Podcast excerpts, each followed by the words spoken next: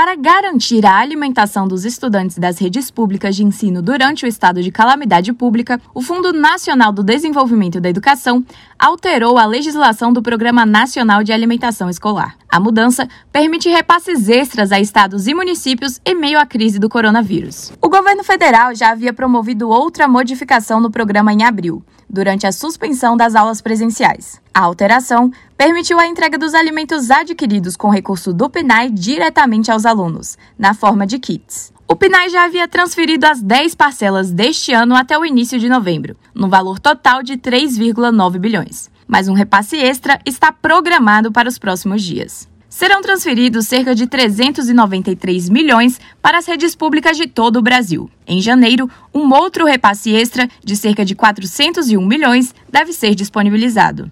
Reportagem Rafaela Gonçalves.